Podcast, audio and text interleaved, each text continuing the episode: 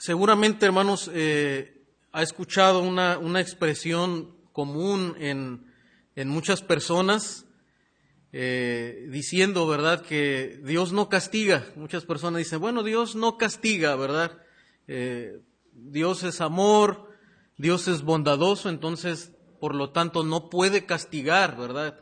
Traer castigo lo haría un Dios malo y pues no, no, no podemos concebir a un Dios malo. Normalmente a veces las personas llegan a expresar esa, eh, pues ese pensamiento. Sin embargo, vemos, hemos visto en la Escritura, hermanos, desde el comienzo del libro de Génesis, que cuando el hombre peca contra él, cuando el hombre quebranta sus mandamientos, Dios sí trae juicio, Dios sí trae consecuencias ah, al pecado del ser humano. Y aún, eh, como hemos visto en el libro de Génesis, estas consecuencias y este juicio va, va subiendo de intensidad. Lo, vimos ya en, capítulo 6, cuando hay un, una creciente maldad en toda la humanidad. Dios tiene que traer un juicio que destruye a, pues, a la mayoría de personas en ese tiempo y solamente ocho personas sobreviven. Trae un juicio catastrófico. Y también la semana pasada durante la conferencia se habló de este, de este juicio de Dios. Ahora en, en, los capítulos anteriores, ¿verdad? Dios también ha estado ya anunciando un juicio contra las ciudades de Sodoma y Gomorra. Dios ya ha anunciado, le dijo a Abraham, le comunicó a Abraham que Dios iba a traer un juicio si estas ciudades no se arrepentían de su maldad, si perseveraban en su maldad.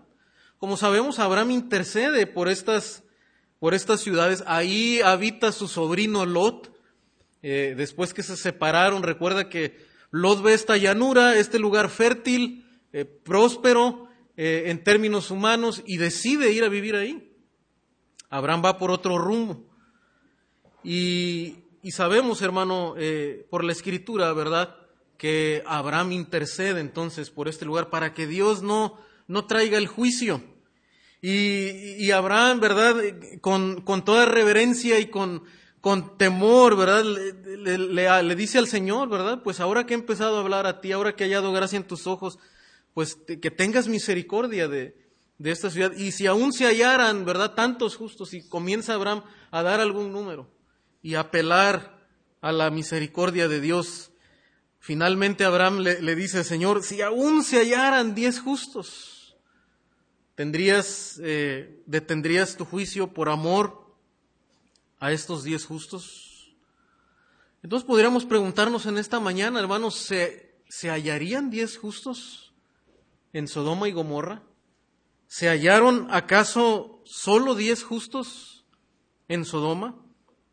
Eso es lo que nos continúa aquí la trama bíblica en el, en el capítulo 19. Dice la escritura que llegaron pues los dos ángeles a Sodoma a la caída de la tarde y Lot estaba sentado a la puerta de Sodoma. Y viéndolos Lot se levantó a recibirlos y se inclinó al suelo. Esto trae un paralelo, un parecido con, con lo que vimos en la narrativa de Abraham, ¿verdad? Eh, teniendo esa hospitalidad, entendiendo que, que quienes estaban visitándolos eran, eh, eran personas de un rango superior a él, ¿verdad? En este caso vamos a ver aquí eh, dos, dos varones, dos ángeles, nos dice la escritura, ¿verdad? Recuerdan que en el capítulo anterior le aparece Jehová eh, a Abraham en una, lo que se conoce como una, una teofanía, ¿verdad? una revelación de parte del, del Señor. Algunos creen también que que esas eh, manifestaciones eran, eran la persona de Jesucristo revelándose preencarnada antes de que se hiciera carne. Pero bueno, hay también algunas diferencias eso, pero sabemos que la escritura dice que es Jehová quien se le reveló, ¿verdad? De, alguna manera se le reveló a, a, Abraham y con él había dos varones. Ahora vemos en, en capítulo 19 que estos eh, estos dos ángeles, ¿verdad? Que dice la escritura, toman su camino, van rumbo hacia, hacia Sodoma y Lot sale a recibirlos con una reverencia, ¿verdad? En una actitud de, ah, de reverencia, entendiendo que eran ángeles ah, enviados de parte del Señor. Y dijo ahora, mis señores, os ruego que vengáis a casa de vuestro siervo y os hospedéis y lavaréis vuestros pies y por la mañana os levantaréis. ¿verdad? Otra vez vemos la actitud de Lot de, de hospitalidad hacia estos ángeles. Y ellos respondieron, no que en la calle nos quedaremos esta noche. Mas él porfirió con ellos mucho y fue y fueron con él y entraron en su casa y les hizo banquete y coció panes sin levadura y comieron. O sea, aquí vemos que Lot, Lot ya sabe cómo, cómo es la ciudad de, de Sodoma y Gomorra, ¿verdad? Cada quien conoce cómo es, cómo es su lugar, sabe si es un lugar seguro, sabe si es un lugar eh, peligroso.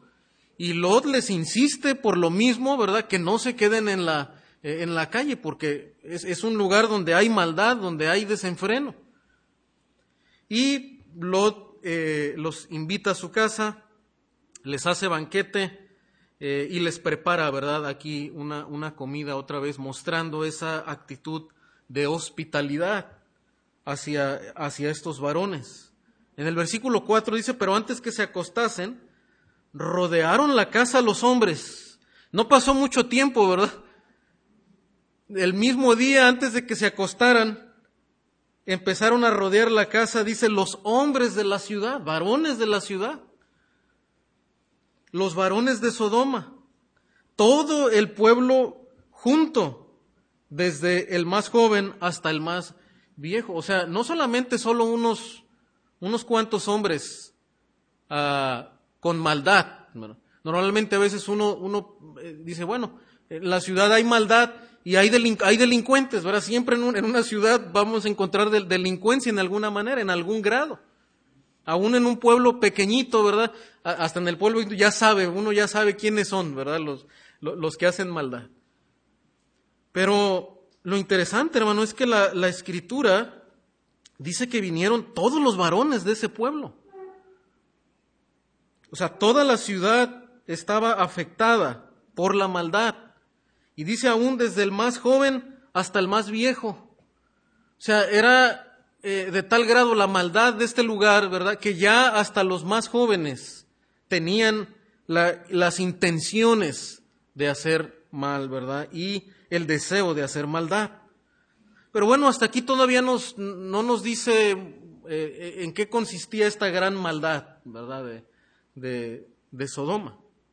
Ya hemos visto en la escritura, ¿verdad? Eh, diferentes eh, aspectos de la maldad del hombre, ¿verdad? Pronto ya hay un asesino en la historia, Caín. Pero bueno, en, el caso de Sodoma vamos a ver y luego cómo también la escritura describe esta ciudad, a, qué grado era su maldad. Versículo 5, y llamaron a Lot y le dijeron, ¿dónde están los varones que vinieron a ti esta noche? Y uno, si no conociera la historia, diría, ah, pues tal vez los quieren atender, ¿verdad? Como Lod y les quieren dar una bienvenida, ¿no? Dice, sácalos para que los conozcamos.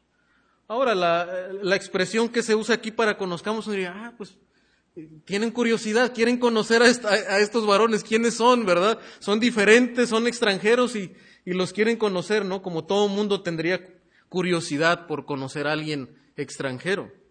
Pero, pero eso no es lo que está diciendo realmente la palabra, ¿verdad?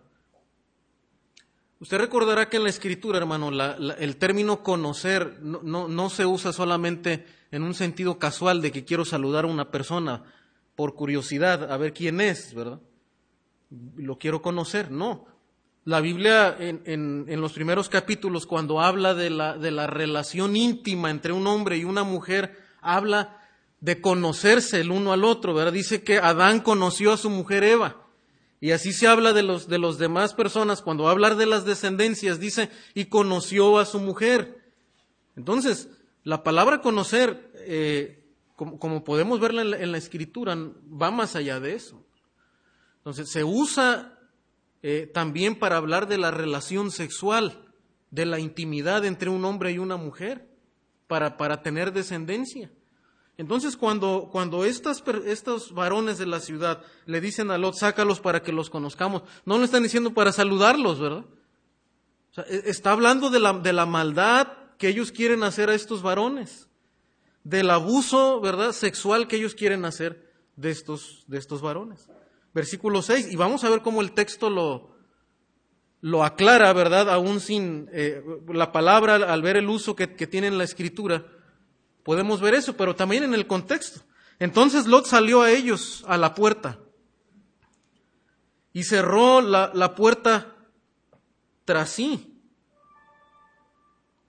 Y dijo, os ruego, hermanos míos, que no hagáis tal maldad, ¿verdad? O sea, el texto está hablando de que estos hombres querían hacerle una maldad a los dos varones, a, los ángeles que habían venido a la casa de Lot. He aquí ahora dice, yo tengo dos hijas que no han conocido varón, note el, uso de la palabra, ¿verdad? Está hablando de sus hijas que no habían tenido intimidad con varón. Os las sacaré fuera y haced de ellas como bien os pareciere. Solamente que a estos varones no hagáis nada, pues que vinieron a la sombra de mi tejado. aquí podemos ver claramente, hermanos, la intención que estos hombres de la, ciudad tienen para con los dos varones, con los ángeles eh, que se habían manifestado ahí a Lot. Entonces, hermano, la Biblia empieza a describirnos la extrema maldad de Sodoma. Y cuando Dios le, advirtió a Abraham del juicio que traería esta ciudad, empezamos a entender cómo, cómo en verdad había una maldad creciente en este lugar. Y aún después de, eh, del diluvio, ¿verdad? Donde Dios trajo un juicio universal a la tierra, pronto otra vez aparece la, la, maldad, lo vemos ya en la, en la, familia de Noé, y ahora lo empezamos a ver también más adelante en, en las ciudades en una ciudad como Sodoma y Gomorra donde nuevamente la maldad empieza a llegar a su colmo.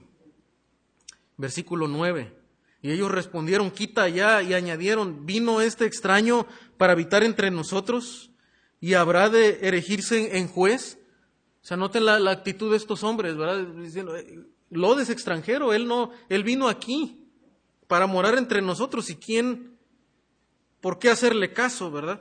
¿Por qué quiere ponerse él como juez para decir qué es bueno y qué es malo? Entonces, ellos, hermano, están a un grado de maldad, en una intención determinada de querer hacer daño a estos hombres y nada los puede detener. Dice, ahora te haremos más mal que a ellos, amenazando, ¿verdad?, aún a Lot. Dice, y hacían gran violencia al varón, a Lot, y se acercaron para romper la puerta. Ahora eh, la escritura empieza a describirnos que era tanta su maldad, sus pasiones desenfrenadas de estos hombres que estaban ah, intentando romper la, la, puerta para hacer daño no solamente a esos hombres, sino aún a Lot por querer interponerse en el camino de ellos. Y vemos el odio y la violencia grande en estos varones. Entonces dice, los varones alargaron la mano, hablando ahora de los, de los ángeles. Entonces los varones alargaron la mano y metieron a Lot en casa con ellos y cerraron la puerta.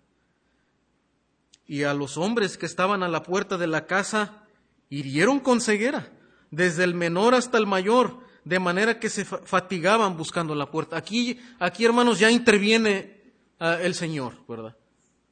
Y a través de estos eh, enviados de Dios, que eso vemos en la Escritura, ¿verdad? Dios obrando, Dios juzgando a través de, ángeles enviados para, para traer juicio, ahora intervienen aquí. Y comienzan hiriéndolos con, con ceguera, desde el menor hasta el mayor, de tal manera que no podían ver, ¿verdad? Ya el, ah, la puerta y entrar.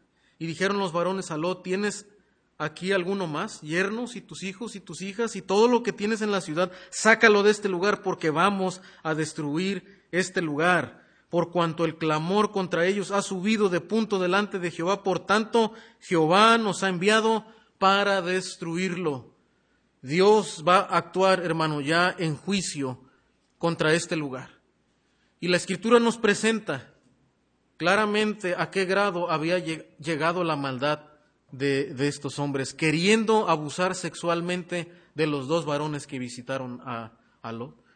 Y, empezamos a, ver, hermano, cómo la escritura califica estos deseos sexuales contra naturaleza, ¿verdad? Contra algo que, como, algo que va en contra de la voluntad de Dios, del diseño de Dios, y lo establece como algo pecaminoso. De manera clara, de manera contundente, habla de que estos hombres querían hacer una maldad y pone a estos deseos, hermano, y a estas acciones como algo pecaminoso, como algo de maldad. La escritura en el Nuevo Testamento, hermano, en varias ocasiones, pero voy a mencionar un pasaje, claramente también califica los actos ah, de, de tener relaciones con personas del mismo sexo como algo pecaminoso. Primero los Corintios 6, 9. Dice, ¿no sabéis que los injustos no heredarán el reino de Dios? No erréis ni los fornicarios, ni los idólatras, ni los adúlteros. Em, note cómo empieza a poner categorías que tienen que ver con, ah, con cuestiones eh, de, sexuales. Entonces, la fornicación, ¿verdad? El adulterio, la idolatría que estaba relacionada, hermanos, en, las, ah, los actos de idolatría paganos, estaban envueltos de todas estas cuestiones de, depravación sexual. Luego la, la, siguiente frase dice, ni los afeminados, ni los que se echan con varones. Claramente la escritura, hermano, señala esto como un pecado.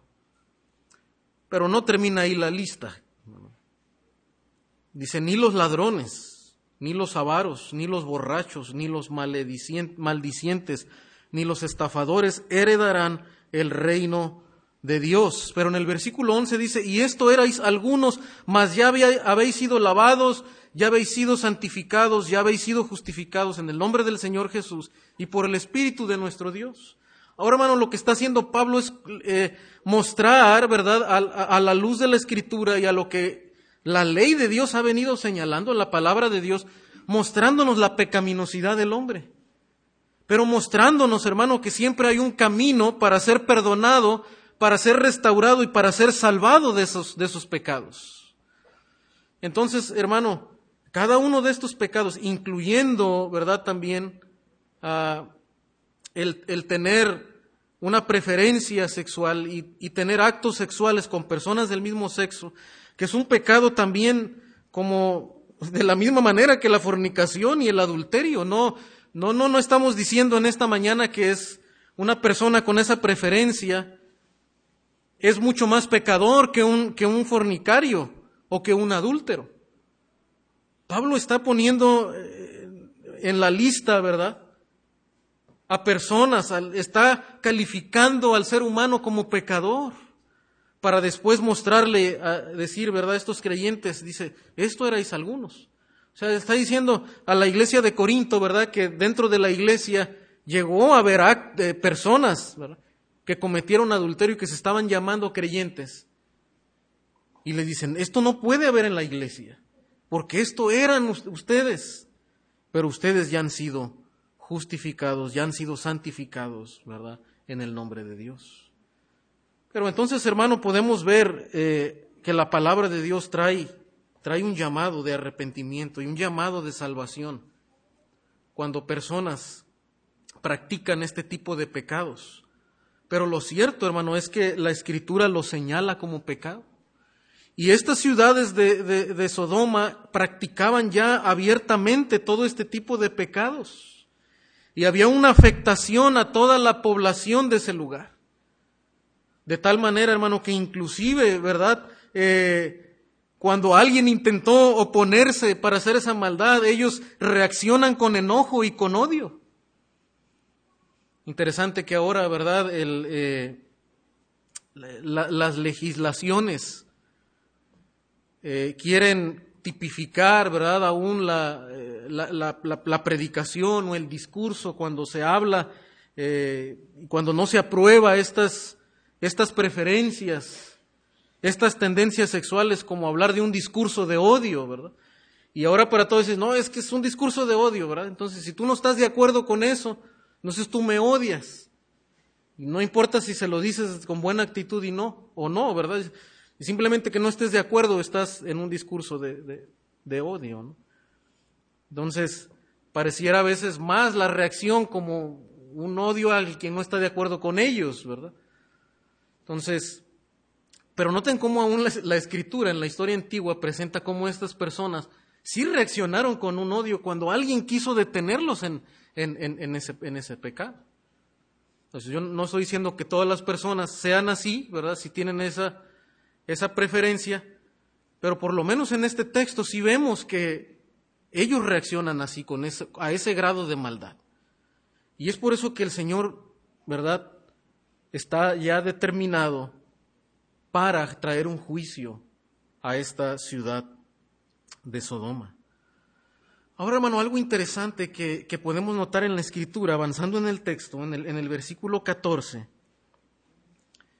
es que Lod había ido ahí a, habitar con su familia. Lot tiene hijas. Y dice la escritura en, en, el versículo 14, entonces salió Lot y habló a sus yernos, los que habían de tomar sus hijas o sea, todavía no, no, no estaban casados, ¿verdad? Pero los que iban a tomar a sus hijas, ¿no? O sea, eh, tal vez había como un tipo de esposamiento, ¿verdad? Que se, que se entiende después en la, en la escritura. Y les dijo, levantaos, salid de este lugar, porque Jehová va a destruir esta ciudad. Mas pareció a sus yernos como que se burlaba. Entonces note hasta dónde, hermano, había afectado la maldad a la propia eh, personas que estaban ya cerca de Lot, quien, quien habitaba en ese lugar, ahora ellos se, se están eh, burlando también, ¿verdad? O sea, les, les parece algo, eh, algo extraño. Les parece broma el castigo de Jehová. Y esa es una de las reacciones muchas veces, hermano, del, hombre pecador, ¿verdad? No solamente rechaza el, veredicto de Dios, ¿verdad? Lo que Dios ha calificado como, como, como malo y lo que Dios aprueba como bueno, no solamente eso lo quieren rechazar, eso ha sido la tendencia desde el principio del ser humano. Dios pone eh, el árbol, ¿verdad? Del, del fruto prohibido y le dice a Adán, no comas de esto, y el hombre cede a, la tentación, al engaño de Satanás. Y ahora vemos aquí, ¿verdad?, eh, que se ve nuevamente la maldad del ser humano rechazando la ley ah, moral de Dios que, había, que ha puesto aún en los corazones de los hombres. Porque aunque no existía como tal todavía los, los diez mandamientos y, y lo demás de la ley, pero el Señor ya está condenando esto como un pecado es algo que puso en la conciencia del ser humano. Pero como dice Pablo, los hombres han querido rechazar ese conocimiento interno. Y aún estos hombres que han estado de alguna manera cerca de Lot, quien demuestra un poco más de temor hacia Dios, entendiendo que ya viene el juicio de Dios y hay que salir de este lugar porque es inminente, Dios lo va a traer, hermano, estos hombres se burlan, les parece eh, broma el castigo de Jehová. Entonces, hermano, aquí podemos ver en primer lugar la extrema maldad de Sodoma que llega a su colmo. La extrema maldad de Sodoma que llega a su colmo. De hecho, la escritura, hermano, presenta eh, a estas ciudades, a Sodoma y Gomorra, como un prototipo de gran maldad. Aunque desde luego la maldad está presente en toda la humanidad, en los corazones de los hombres, pero en esta ciudad había llegado a su colmo, estaba tan afectada desde el menor, desde el más joven hasta el mayor. Y era abiertamente practicada. Y la escritura lo pone, hermano, como un prototipo de la maldad ah, en, las naciones y también como, como, como el juicio de Dios. Lo vamos a ver, por ejemplo, en Jeremías 23, 14 Usted lo puede anotar, yo lo voy a leer. Dice, y en los profetas de Jerusalén he visto torpezas, cometían adulterios y andaban en mentiras, y fortalecían las manos de los malos, para que ninguno se convirtiese de su maldad. Me fueron todos ellos, dice, como Sodoma y sus moradores como Gomorra. O sea, cuando el Señor, hermano, está acusando, ¿verdad? a Jerusalén de su maldad y hasta dónde ha llegado el grado de la maldad, ¿verdad? Donde aún dice que eh, hay adulterios abiertamente, se aprueban este tipo de cosas y aún dice que fortalecen las malos de los malos, de los malos. Es como decirle, o sea, está bien, es como aplaudirles aún a la gente que hace la maldad. O sea, es no poner ningún obstáculo a la maldad y aprobar la maldad del ser humano. Y el Señor está acusando a los profetas eh, y, al, y, al, y al pueblo de Jerusalén. Y los compara, ¿verdad? Para mostrar hasta dónde ha llegado su maldad, les dice, fueron como Sodoma y como Gomorra. Primera a Timoteo 1.9 dice, conociendo esto, que la ley no fue dada para el justo, sino para los transgresores y desobedientes, para los impíos y pecadores, para los irreverentes y profanos, para los parricidas, para los matricidas, para los homicidas, para los fornicarios. Note nuevamente que lo pone en una categoría, eh, pecados de sexuales, para los sodomitas, para los secuestradores, para los mentirosos y perjuros, y para cuantos se opongan a la sana doctrina. Entonces Pablo está hablando aquí de cómo la ley, otra vez, la ley Dios la usa para condenar al ser humano. Y Pablo eh, pone estas categorías que la ley de, la ley de Dios ha, eh, ha calificado como pecado, ¿verdad? Y, lo está, lo está explicando el apóstol Pablo aquí. Dice, la ley lo que hace es que muestra al hombre y lo pone en estas categorías. O sea, eh, lo que eh, el apóstol Pablo, hermano, está haciendo aquí, ¿verdad? Es que no, no es como que digamos, bueno, yo no estoy en una de estas categorías, ¿verdad? Hay de aquellos que, que son esto. Decir, bueno, no, yo no aparezco aquí, no, dice Pablo, no. Esto erais algunos. Y Pablo, y Pablo está hablando aquí en el contexto en Timoteo, ¿verdad? Cómo esto nos condena, pero ahora a través del Evangelio nosotros podemos ser redimidos de todos estos estos pecados. Y como la, la, ley no es para que nosotros digamos, ah, bueno, yo he cumplido con toda la ley, ¿verdad? Tengo una palomita en, en los diez mandamientos. No, la, ley realmente lo que hace es exponer la maldad del ser humano. No fue dada para justificar al hombre, para salvar al hombre. Fue dada para condenarlo, para mostrarnos, exhibirnos nuestra pecaminosidad. Judas 1.7 siguiendo en ese argumento, ¿verdad? De cómo eh, ahora el Nuevo Testamento también, hermano, cuando habla, ¿verdad? Eh, de, este pecado aún de, eh, de homosexualidad, lo pone ya en una categoría, ¿verdad? Sexual, llamándolos los sodomitas. Judas 1.7 dice, como Sodoma y Gomorra y las ciudades vecinas, las cuales de la misma manera que aquellos, habiendo fornicado e ido en pos de vicios contra naturaleza fueron puestas, por ejemplo, sufriendo el castigo del fuego eterno. Aquí describe Judas, ¿verdad? Dice, yendo en pos de vicios contra naturaleza, habiendo fornicado. O sea, lo que está diciendo, mira, la manera en la que ellos llevaban su sexualidad era contrario a lo que Dios había, había establecido. Era contrario a lo que Dios había establecido y por tanto es pecado y por tanto es fornicación. Y es interesante lo que dice Judas, hermano, porque note cómo el pecado infecta de manera tan rápida y de manera tan penetrante a su alrededor. No solamente en el interior, ¿verdad?, del ser humano, sino también cómo la, influencia que tiene el pecado, porque Judas añade, dice que las ciudades vecinas, las ciudades vecinas. Y se acuerda que Lot fue poniendo sus tiendas, ¿verdad? Poco a poco hasta llegar a Sodoma.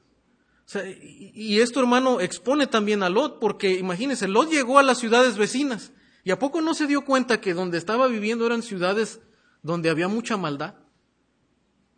Pero Lot prefirió seguir ahí porque era una llanura, porque era un lugar fértil, porque había prosperidad.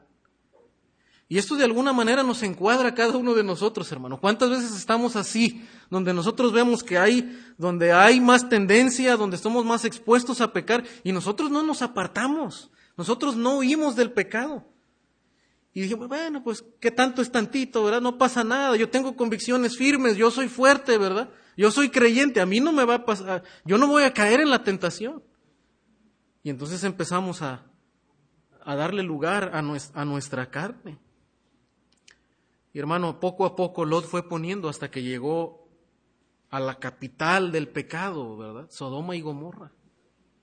Y eso es una advertencia para nosotros, hermano. Para cada uno de nosotros, el en verdad no, no tomar a la ligera el pecado del ser humano. Y aunque aún nosotros ya redimidos por la sangre de Cristo, por la obra de Cristo, no debemos tampoco jugar con el, con el pecado, porque aún hay restos en nosotros de, de, la vieja naturaleza. Y no debemos darle lugar, como dice también la Escritura, al diablo, ¿verdad? Sino huir, huyan de la idolatría, ¿verdad? No exponernos a, a cosas, a información que pueden influenciar, hermano, nuestro corazón o la vida de nuestros hijos. A Lot no le importó eso. Y llevó a toda su familia a ese lugar y aún quienes iban a casar con sus hijas eran hombres impíos, no tenían temor de Dios, están burlando de lo. Y no tienen, ah, les parece broma el castigo del Señor. La extrema maldad de Sodoma llegó a su colmo, de tal manera que la Escritura lo señala que llegaron a ser prototipos de gran maldad, pero también, hermano, llegaron a ser eh, una ilustración de la desolación del justo juicio de Dios. Y cuando Dios habla del juicio desolador, menciona como ejemplo las ciudades de, Sodoma. Dios ilustra y advierte del juicio desolador. Veamos, por ejemplo, Isaías 1.9.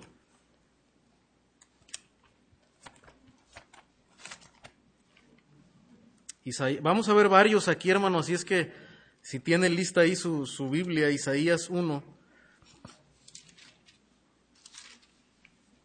Isaías 1.9.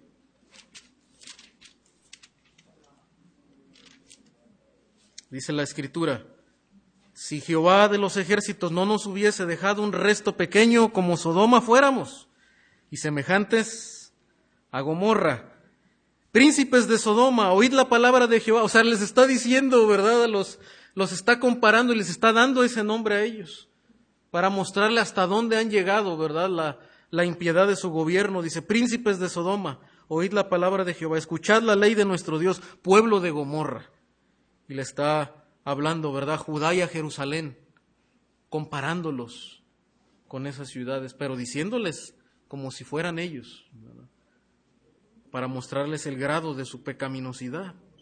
Pero noten que también habla del juicio, ¿verdad? Desolador, dice, no nos hubiese dejado un resto pequeño, dice, como Sodoma fuéramos. O sea, está hablando, hermano, que cuando Dios juzgó a Sodoma, lo dejó un lugar desolado completamente en cenizas quedó este lugar. En capítulo 13, aquí mismo de Isaías, capítulo 13, versículo 19. Y Babilonia, dice, hermosura de reinos y ornamento de la grandeza de los caldeos, será como Sodoma y Gomorra, a los que trastornó Dios. Aquí uso otra palabra para hablar del juicio desolador de Dios, trayendo eh, un juicio, ¿verdad?, para trastornar, para destruir a este lugar, dejarlo sin vida totalmente. Jeremías 49, 18.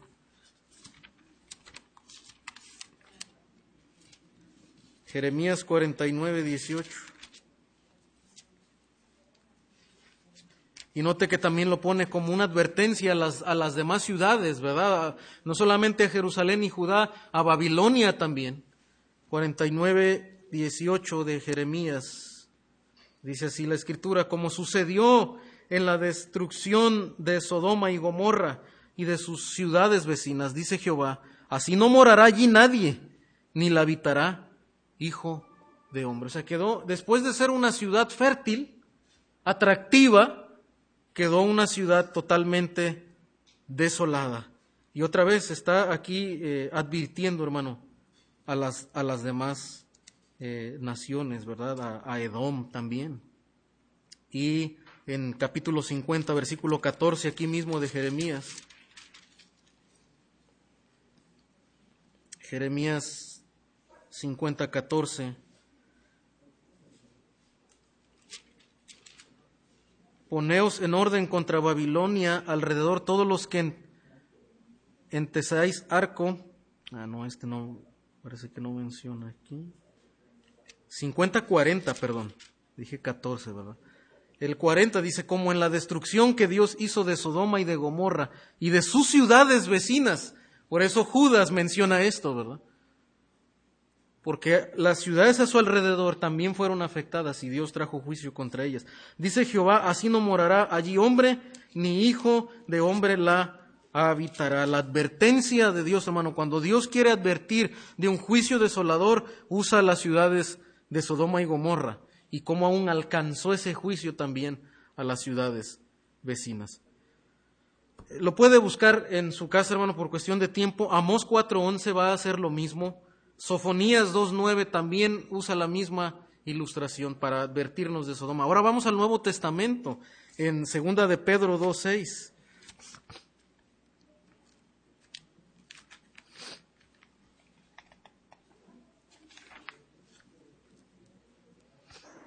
Segunda de Pedro 2.6. ¿Cómo, ¿Cómo va a usar el apóstol Pedro esta advertencia y contra quiénes?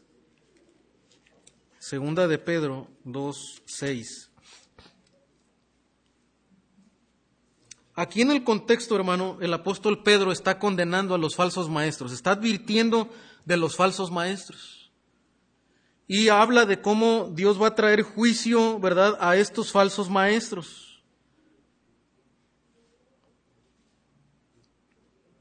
Y note lo que dice en el versículo 5, dice, y si no perdonó, comenzando desde Noé, ¿verdad? Al mundo antiguo, sino que guardó a Noé, pregonero de justicia, con otras siete personas, trayendo el diluvio sobre el mundo de los impíos. Y si condenó por destrucción a las ciudades de Sodoma y de Gomorra, reduciéndolos a ceniza y poniéndolas de ejemplo a los que habían de vivir impíamente. Aquí claramente Pedro nos dice, mira, Dios ha estado usando en la historia como ejemplo para advertir del juicio desolador contra el pecado de, los hombres a Sodoma y Gomorra. Y Dios eh, puede, Dios juzga. Y aún dice, los puede desaparecer, reducirlos a ceniza. Entonces cuando el hombre dice, no, pero Dios, Dios es un Dios de amor, Dios no, Dios no puede castigar. Es ir en contra de lo que la palabra misma de Dios dice y del carácter de Dios revelado ahí. Dios sí condena.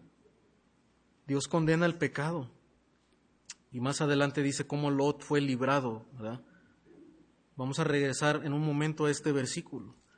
Pero voy a mencionar otro más, hermano, porque también noten lo que dice Mateo capítulo 10. Entonces Dios ahora advierte, hermano, también a los falsos maestros, aquellos que pervierten la palabra para acomodarla a sus deseos, a sus caminos y les advierte de juicio. Mateo capítulo 10, versículo 14 y 15. Ahora noten para quién es esta advertencia. Dice, si alguno no recibiere ni oyere vuestras palabras, salid de aquella casa o ciudad y sacudid el polvo de vuestros pies de cierto os digo que en el día del juicio, ahora está hablando del juicio final, ¿verdad?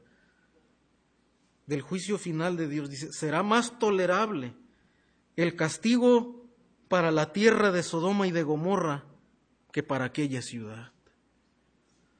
Entonces, note cómo está hablando, hermano, ahora eh, el Señor aquí de manera también de advertencia contra el juicio final, contra quienes dice, acaba de enviar a los apóstoles a predicar el Evangelio.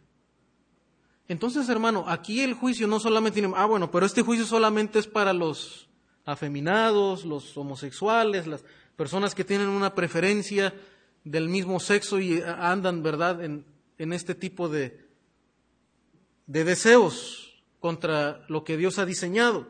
No, hermano, realmente ahora la escritura en el Nuevo Testamento Número uno, hace esa misma advertencia para los falsos maestros, o sea, ser un falso maestro, pervertir la palabra de Dios es algo grave en la escritura. Porque eso trae confusión a, muchas personas, arrastra a muchas personas. tener falsa doctrina, pervertir la palabra de Dios es un pecado serio contra Dios y que trae serias consecuencias. Pero note, hermano, también que rechazar el Evangelio de Dios va a traer un juicio final a las personas. O sea, no solamente por un tipo de, pecado, ¿verdad? Uh, un tipo de conducta en las personas, sino por el hecho de rechazar el Evangelio de Dios, hermano. De no aceptar a Jesucristo como el Hijo de Dios en quien hay salvación, porque Dios está proveyendo, hermano, al ser humano. Cualquiera que sea su condición, cualquiera que sea la lucha que esa persona esté teniendo, en una lucha sexual, problemas con, con, la avaricia u otro tipo de pecados, Dios está diciendo, mira, aquí está Jesucristo, Él dio, ah, lo estoy poniendo como salvación.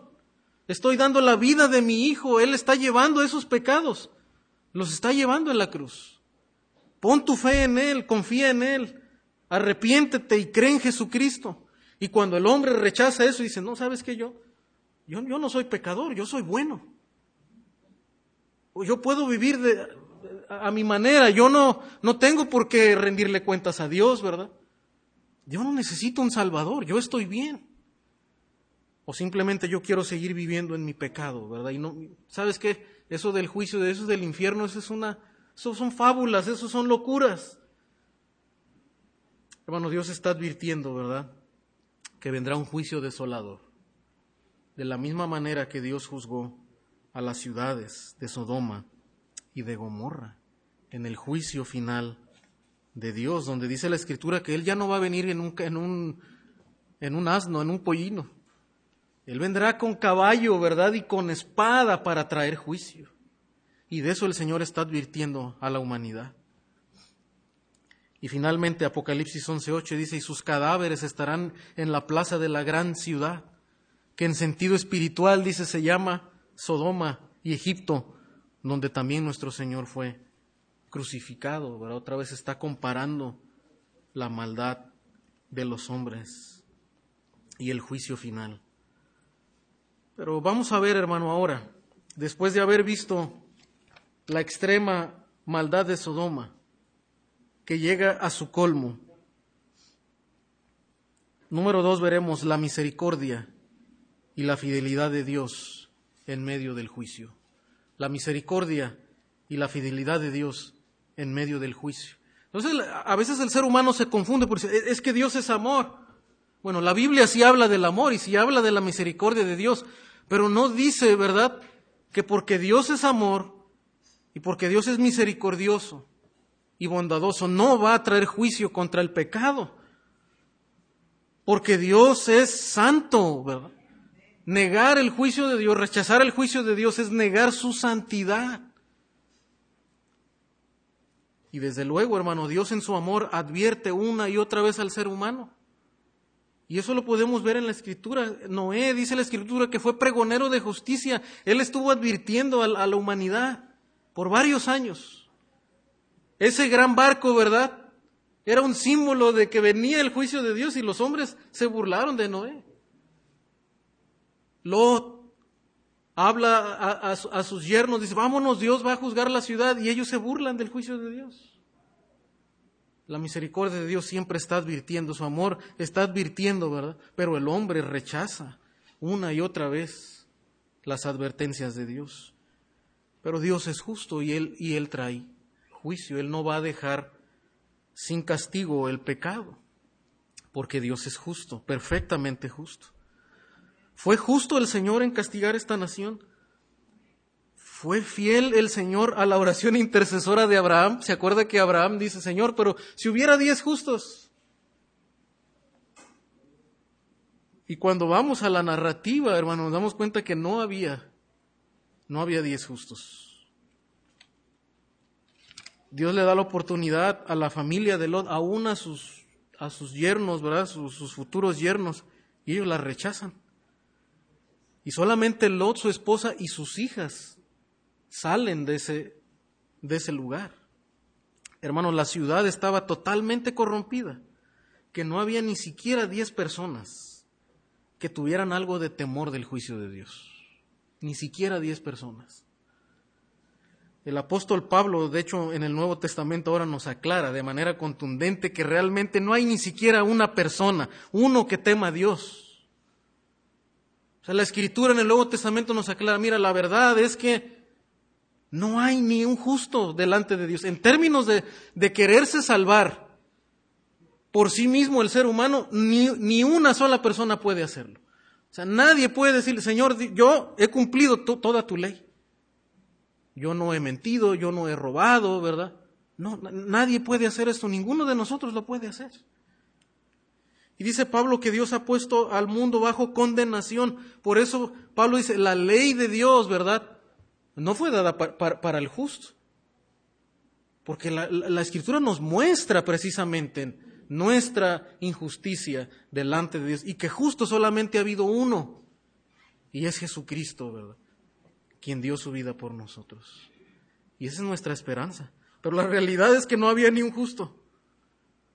De hecho, ni siquiera Lodi y su familia. Ahora, desde luego, ellos en, términos, ¿verdad? Humanos, ahí ellos, pues, recibieron la advertencia del Señor y tuvieron algo de temor y decidieron salir de ahí ante el juicio inminente del Señor. Pero Lot reconoce algo, hermanos. Vamos a regresar a Génesis. Génesis capítulo 19. en el versículo 19.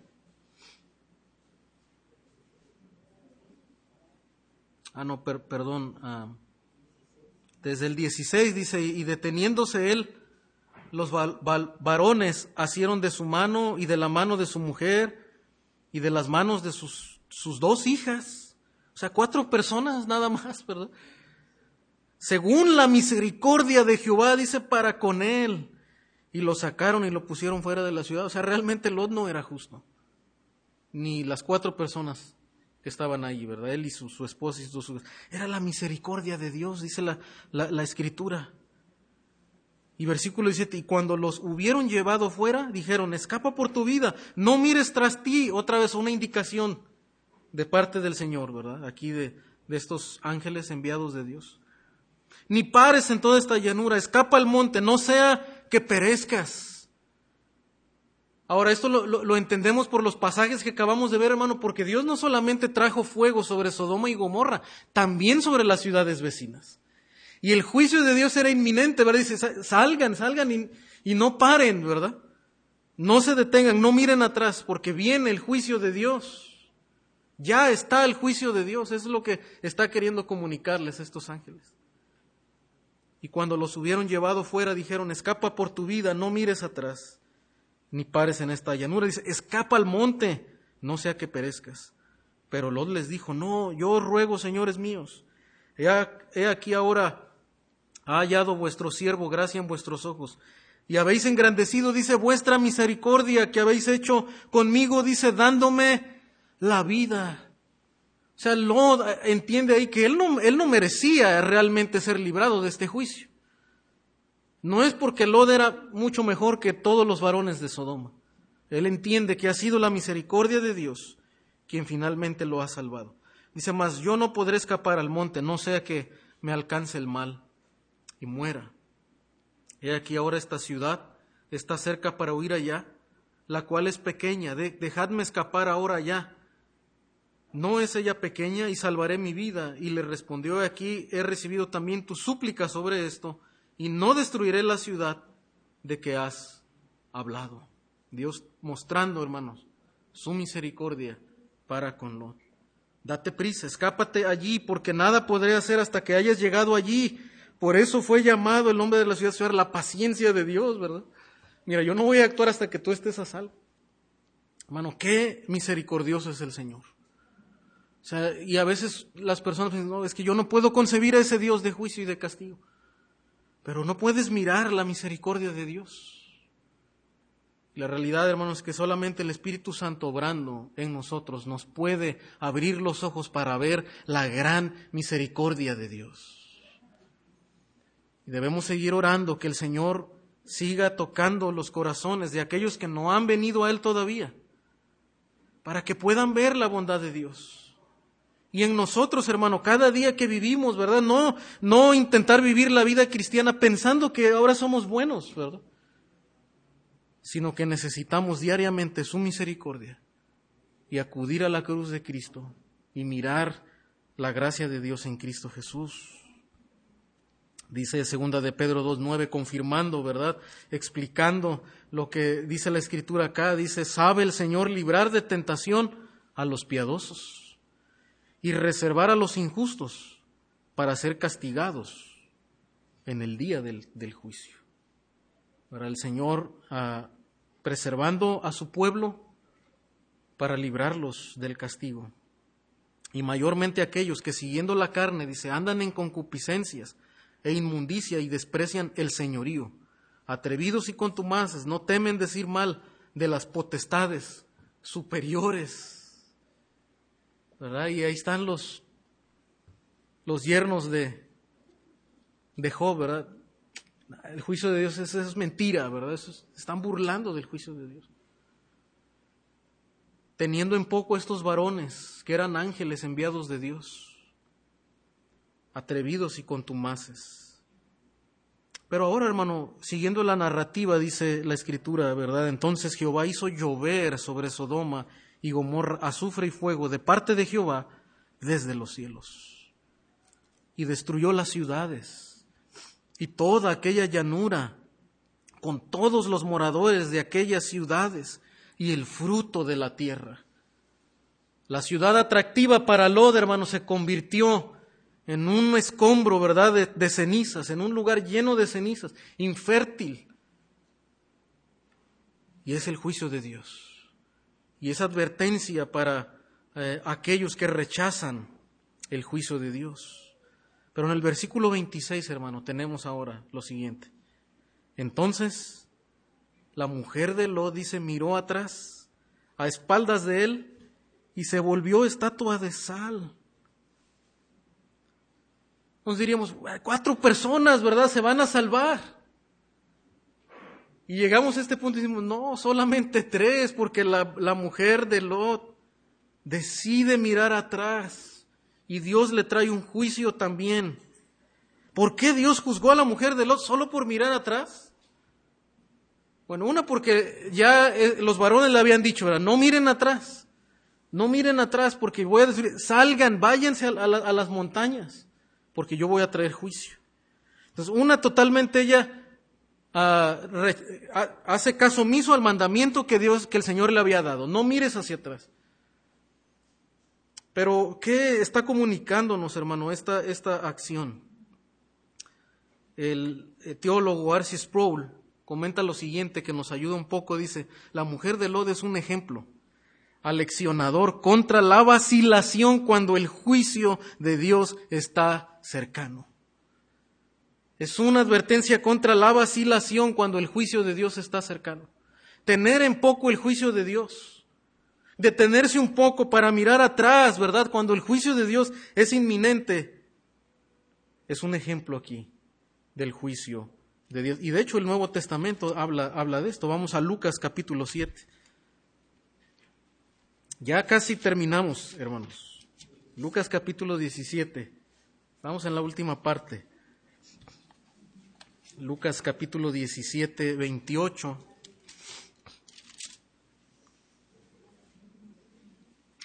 Noten lo que dice el Nuevo Testamento. Asimismo, como sucedió en los días de Lot.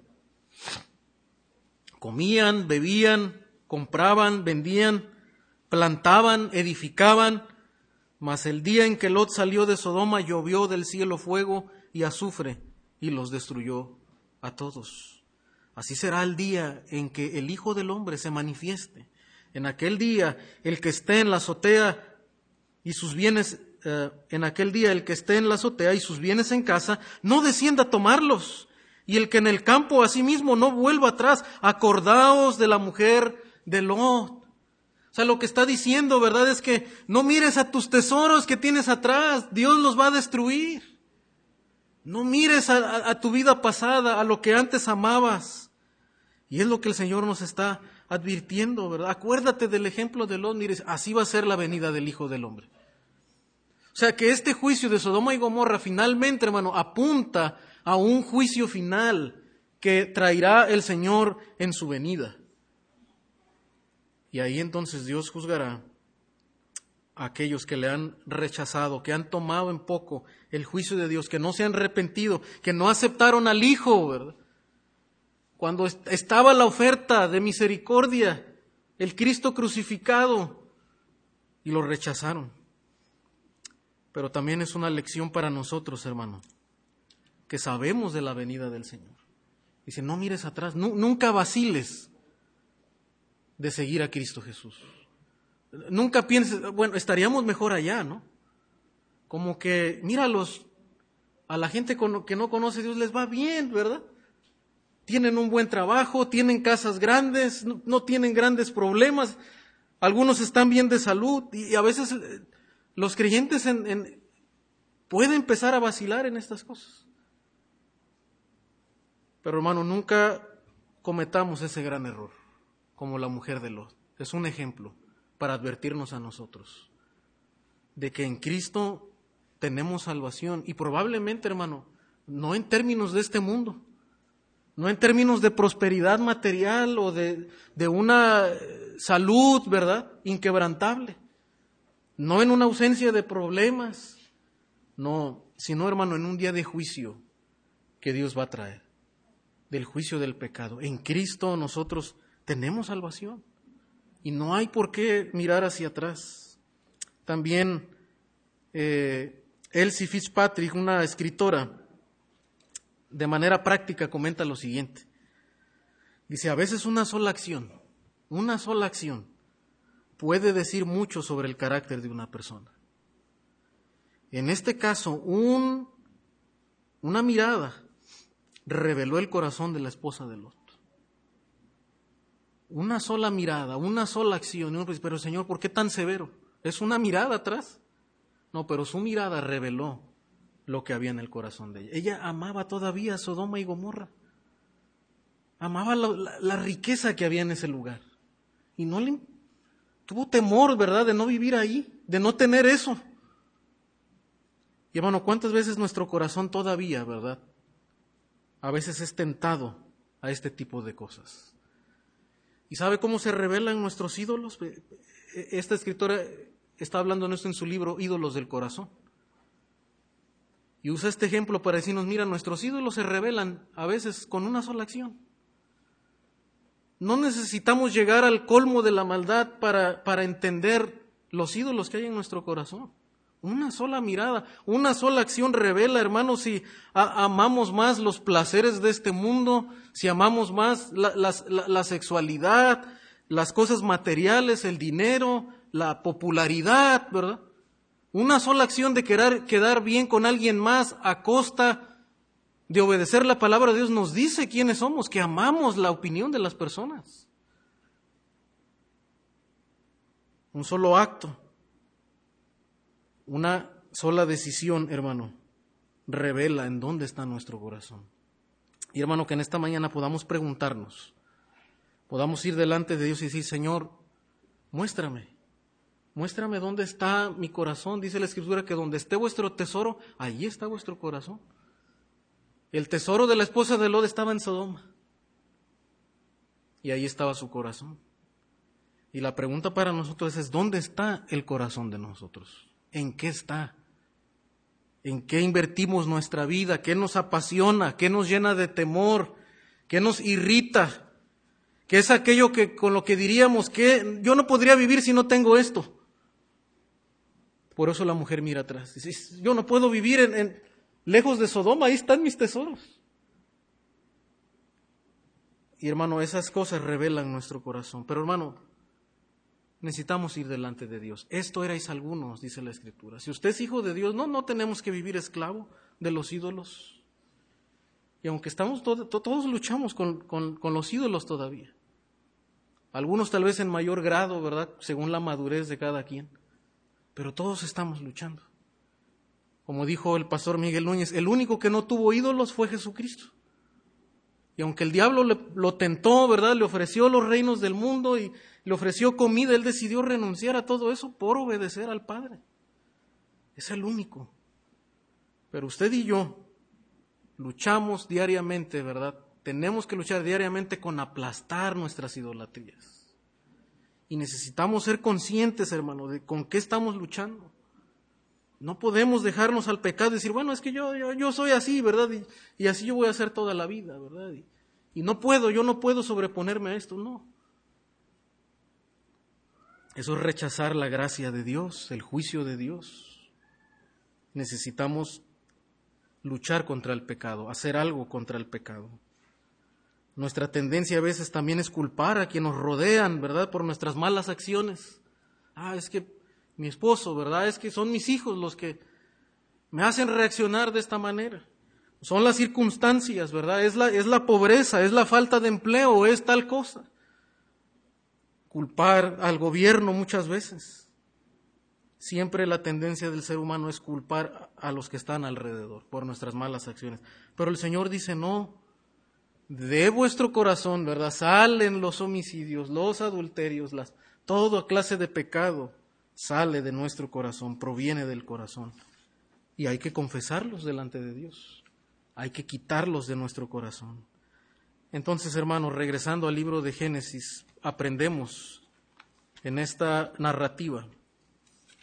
Una de las cosas importantes es que cuando el juicio de Dios está cercano, debemos ser firmes en seguir aquel que libró nuestras almas de la condenación eterna. Cuando el juicio de Dios está cercano, debemos ser firmes en seguir a aquel que libró nuestras almas de la condenación eterna. Ahora, el juicio de Dios está cercano. La escritura dice que el Señor vendrá como ladrón en la noche, ¿verdad? Que su venida es inminente, no podemos esperar. Entonces, mi querido amigo, si tú estás escuchando en esta mañana el mensaje y Dios te ha mostrado tu pecaminosidad, ha mostrado que tienes que arrepentirte. Tú no puedes dejar para mañana este llamado de parte de Dios. Tú no puedes pensar decir, bueno, pues ya cuando sea grande, ya cuando sea viejo, ya que haya disfrutado del pecado. No, porque el juicio de Dios es inminente. El Señor puede venir hoy, dice la Escritura. Y el llamado es el arrepentimiento. Y Dios quiere que tú te arrepientas. El mundo tal vez te ha, te ha pintado a un Dios malo, a un Dios tirano, a un Dios, ¿verdad? Que no condena el pecado y, por condenar al pecado supuestamente es falto de amor y falto de bondad.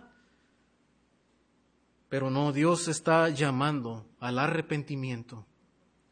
Y en su bondad Él está llamando a que te arrepientas. Y a cada uno de nosotros. Si hay que hacer ajustes, dice la Escritura, hermanos, estemos preparados porque Dios va a pagar conforme también a, nuestras obras, a cómo andamos.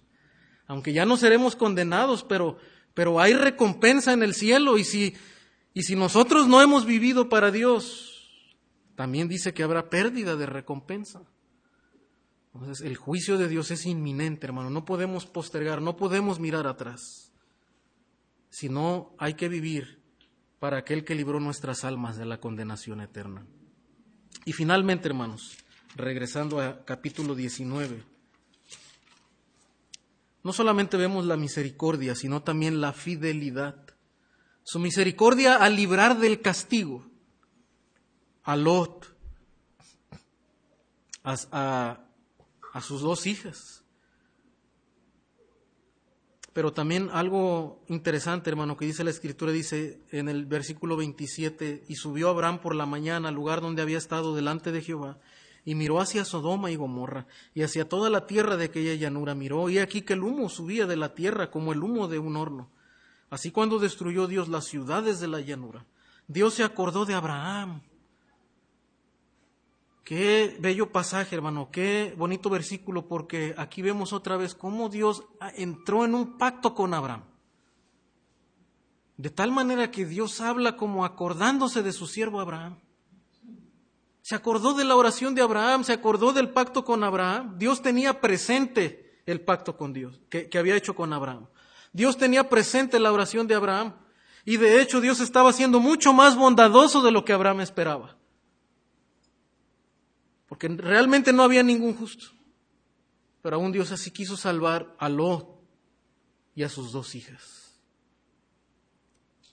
Pero Dios fue justo en traer el castigo, pero también a la vez, hermano, fue fiel en acordarse de su siervo Abraham, a quien Dios había escogido y miró hacia Sodoma y Gomorra y hacia toda la tierra de aquella llanura miró. Y aquí que el humo subía de la tierra como el humo de un horno. Perdón, ya había leído el versículo 30, pero Lot subió de Zoar y moró en el monte y sus dos hijas con él, porque tuvo miedo de quedarse en Zoar. Y habitó en cueva él y sus dos hijas.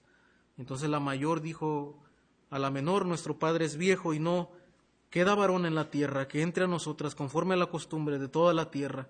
Vendemos a beber vino a nuestro padre y durmamos con él y conservemos de nuestro padre la descendencia. Y dieron a beber vino a su padre aquella noche, y entró la mayor y durmió con su padre, mas él no sintió cuando se acostó ella, ni cuando se levantó. El día siguiente la mayor dijo a la, a la menor, aquí yo dormí la noche pasada con mi padre, démosle a beber vino también esta noche, y entra y duerme con él para que conservemos de nuestro padre descendencia. Y dieron a beber vino a su padre también aquella noche, y se levantó la menor y durmió con él, pero él no echó de ver cuando se acostó ella ni cuando se levantó. Y las dos hijas de Lot concibieron de su padre. Ahora, ¿esto nos, a qué nos suena? ¿A, qué nos hace recordar esta historia? De, Noé, ¿verdad? Otra vez. O sea, Dios librando de juicio, teniendo misericordia, pero otra vez la maldad del hombre, ¿verdad? Floreciendo. La, maldad está en el corazón del hombre. Dios nos mostró su justicia juzgando a Sodoma y Gomorra, pero, pero otra vez esto apunta a un juicio todavía mayor que vendrá al final. Donde entonces sí habrá un pueblo nuevo, ¿verdad? Un cielo nuevo y una tierra nueva y un pueblo de Dios. Dios también traerá juicio final a las naciones en la, al final de la era. Pero vemos otra vez aquí, hermano, la pecaminosidad y la corrupción del ser humano en el corazón, ¿verdad? Entonces, hermano, al final nos queda regocijarnos en la gracia y en la bondad de Dios, en su misericordia, ¿verdad? Y resalta la fidelidad de Dios para con su siervo Abraham. Ahora, hermano, termino con esto. Nosotros confiamos en uno mucho mayor que Abraham uno mucho mayor que Abraham. Aunque Dios se acordó de Abraham y por el amor que tenía con Abraham salvó a Lot, tuvo misericordia de él, nosotros confiamos en uno mayor que él, Jesucristo, quien dio su vida por nuestros pecados, quien está a la diestra del Padre, dice la Escritura, y quien intercede por nosotros. Abraham intercedió por Sodoma y Gomorra, por su sobrino. Pero hermano, nosotros tenemos a Jesucristo quien intercede cada día por nosotros. Acerquémonos, dice la palabra, al trono de su gracia. Hermano, cuando usted y yo le fallamos al Señor, no intentemos sentirnos bien eh, por nosotros mismos, no intentemos justificar nuestro pecado, no echemos la culpa a otros para nosotros sentirnos bien, no. Nosotros tenemos a alguien quien intercede. Y si usted va con corazón honesto y confiesa su pecado, hermano, Dios perdona y Dios restaura. En eso confiemos, en eso pongamos nuestra confianza, hermanos, en Jesucristo, quien es mucho mayor que Abraham.